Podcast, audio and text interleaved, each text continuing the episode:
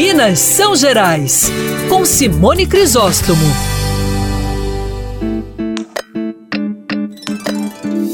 O carnaval já passou, pelo menos para a maioria de nós, mas deixou uma marca muito importante esse ano: o estímulo à leitura. Pois é, livros que inspiraram os enredos das escolas de samba, como o da Portela, por exemplo, que esgotou em quatro dias, e o livro que inspirou o desfile da Viradouro, que é campeão no Rio de Janeiro e é de dois historiadores da UFMG. Sacerdotisas Voduns, Mulheres Africanas e Inquisição em Minas Gerais saiu pela Chão Editora e é dos historiadores Aldair Rodrigues e Moacir de Castro Maia.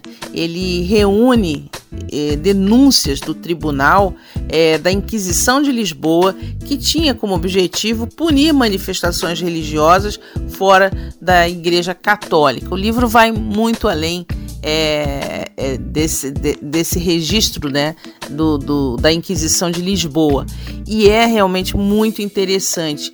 Ele fala sobre a vida de mulheres africanas que conquistaram aí um pouco mais de dinheiro e que assumiram com isso a liderança nas suas comunidades. Em Minas Gerais do século XVIII, a realidade era, era difícil, né? Apesar dessas conquistas, muitas foram vítimas de perseguição com a Inquisição que foi imposta pela monarquia portuguesa. O livro é muito interessante, vale mesmo a leitura, porque essa é uma parte pouco falada da história de Minas Gerais.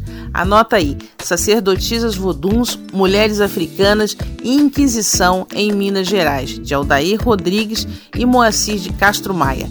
Eu sou Simone Crisóstomo, esse é o Minas São Gerais e até quarta-feira.